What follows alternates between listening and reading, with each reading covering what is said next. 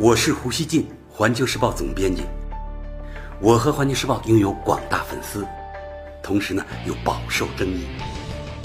那么，胡锡进究竟是什么人？您可以通过我每天的蜻蜓评论而一探究竟。大家好，星期一，一则新闻在互联网上刷屏了。南方科技大学副教授贺建奎当天宣布。一对名为露露和娜娜的基因编辑婴儿于十一月在中国健康诞生。由于这对双胞胎的一个基因经过修改，他们出生后就能天然抵抗艾滋病病毒 HIV。据贺建奎本人介绍，他的团队采取了一种被称为“基因手术刀”的技术，精确定位并修改了 CCR5 基因。此前资料显示，在北欧人群里面有约百分之十的人存在 CCR5 基因缺失，拥有这种突变的人能够关闭致病力最强的艾滋病病毒感染大门，使病毒无法入侵人体细胞。据外媒报道，参与这次试验的夫妇是从国内最大的艾滋病有感者互助平台一个名叫“白桦林全国联盟”的平台招募的。这对夫妇，男方患有艾滋病，女方则是健康的。尽管这次事件意味着世界首例免疫艾滋病的基因编辑婴儿在中国诞生，但这一报道刊出后，引发轩然大波，质疑接踵而至。截至二十六日晚上，老胡录制这期节目时，中国和世界多个国家的科学家陆续发声，对贺建奎所做的试验进行谴责，或者表达呢保留意见。老胡看了他们的理由，觉得他们大体有三个方面的担忧：第一，艾滋病的防范已经有多种成熟办法，而这次基因修改使得那两个孩子面临巨大的不确定性。北京大学医学部免疫学系教授王月丹就表示。CCR5 这个基因本身是一个免疫分子，还具有其他一些功能，所以如果把它编辑掉了，会不会影响免疫系统发育等？目前我们还有很多知识空白。现在有人贸然去做这件事，是有点过于鲁莽了。美国宾夕法尼亚大学基因编辑专家穆斯努鲁说。对那名孩子来说，在预防艾滋病病毒方面几乎没有任何收获，但基因编辑却让这个孩子面临所有未知的安全风险。儿童遗传代谢病医生袁泉说：“相对于基因编辑技术，疫苗技术明显更加成熟和安全，而基因编辑婴儿在技术上是不成熟的，安全和有效性都不确定。”科学家的第二个担忧是。这次实验使人类面临风险，因为被修改的基因将通过两个孩子最终融入人类的基因池。为什么这么说呢？浙江大学生命科学研究院教授王立明说，科学家们在受精卵中修改基因后，这些基因将可能进入婴儿的所有细胞，也包括生殖细胞。也就是说，这一次基因编辑的结果不光会影响这几个孩子，还会传递给他们的儿女以及他们所有的子孙后代。然后，这些被修改过的基因会慢慢融入整个人类群体，成为人类基因库的一部分。这里面当然也包括可能被基因编辑操作拖把误伤的那些基因。而这些对人类是福还是祸很难说，所以有人说这次事件是打开了潘多拉的盒子，让人类处于风险之中。科学家的第三点担忧是，这次实验粗暴突破了科学应有的伦理程序，在程序上呢是无法被接受的。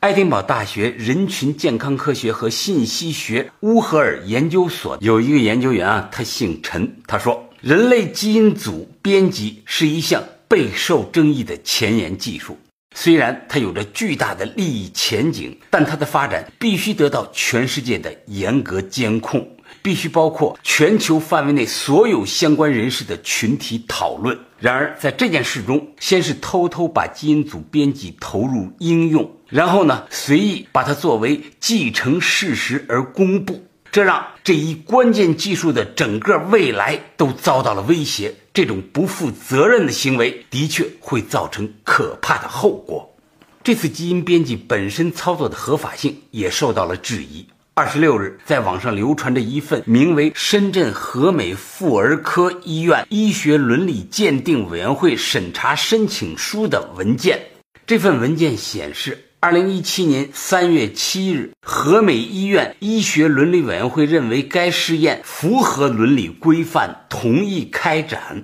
但随后，医院方面否认与这件事情有关。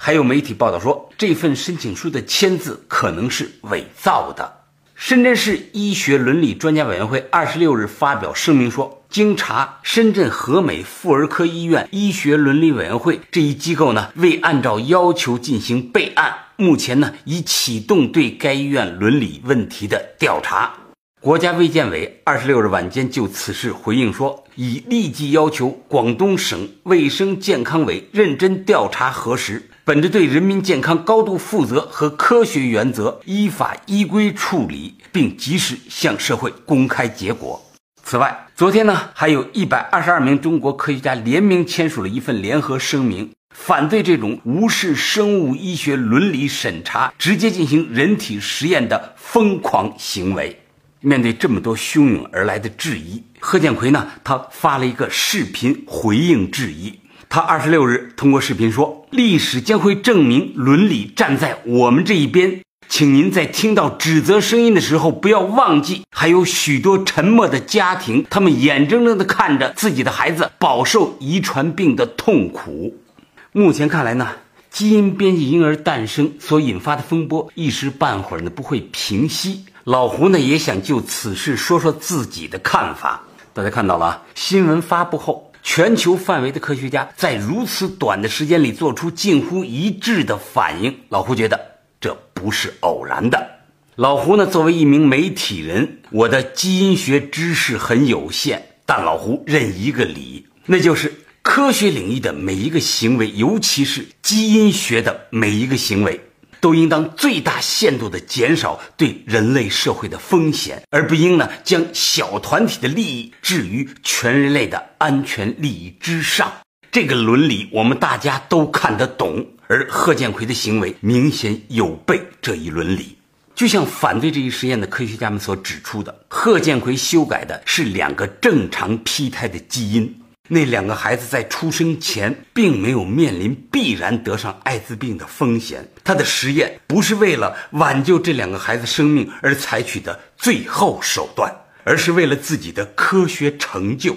他没有首先在科学家共同认可的平台上啊，就是科学家他们的平台上探讨自己的实验，而是直接向大众媒体发布消息。有理由认为他更注重出名，追求轰动效应。贺建奎实验所经过的所谓伦理审查敷衍潦草，与该实验实际对应的伦理风险极不相称。这样的实验显然不是实施基因编辑的医院和胎儿父母同意就能作为伦理过关依据的。这件事迅速引起的震动范围，全球的范围啊。就足以证明，它涉及的是最高级别的伦理风险。令人惊讶的是，贺建奎作为一名大学副教授，他对自己究竟在做什么，似乎呢缺乏基本的概念。他呢是以世界第一的豪迈之情对大众媒体做出宣布的，很像是啊，他完全没有想过自己有可能闯了祸。老胡想问的是，我看到一家媒体在采访贺建奎时提了这样的问题啊，都是二十六号进行的，是这样问的：此项技术早就可以做，没有任何创新，但是全球的生物医学和科学家们他们都不去做，不敢做，就是因为拖把的不确定性。那为什么就你敢做了呢？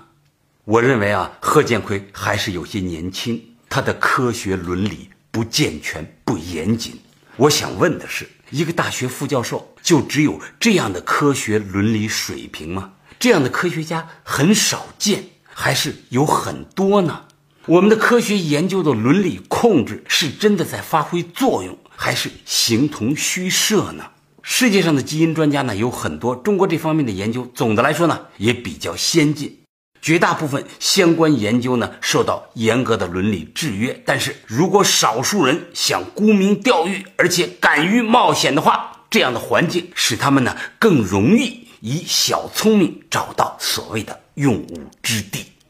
老胡想说啊，中国要加强科学研究的立法，也要通过贺建奎事件开展一次深入的大讨论，让所有科学领域经历一次伦理道德的洗礼。老胡欣慰地看到啊，一百二十二名中国科学家二十六日迅速联名对贺建奎的行为表达反对。老胡愿意相信，他们更代表了中国科学家集体伦理意识的水平。在这期节目的最后，老胡呢要评一下贺建奎对质疑的回应，就是刚才他说的那句话啊，我给大家已经读过，我再重读一遍。他说：“请您在听到指责声音的时候，不要忘记还有很多沉默的家庭，他们眼睁睁地看着自己孩子饱受遗传疾病的痛苦。”老胡认为呢，不能不说贺建奎的这种说法呢，是一种煽情的表述，而基因学面临的伦理问题，要比他的这一表述理性、深刻的多，也沉重的多。我认为呢，贺建奎并没有能够回应科学界的广泛担忧。感谢收听今天的《火源不乱语》，咱们下期见。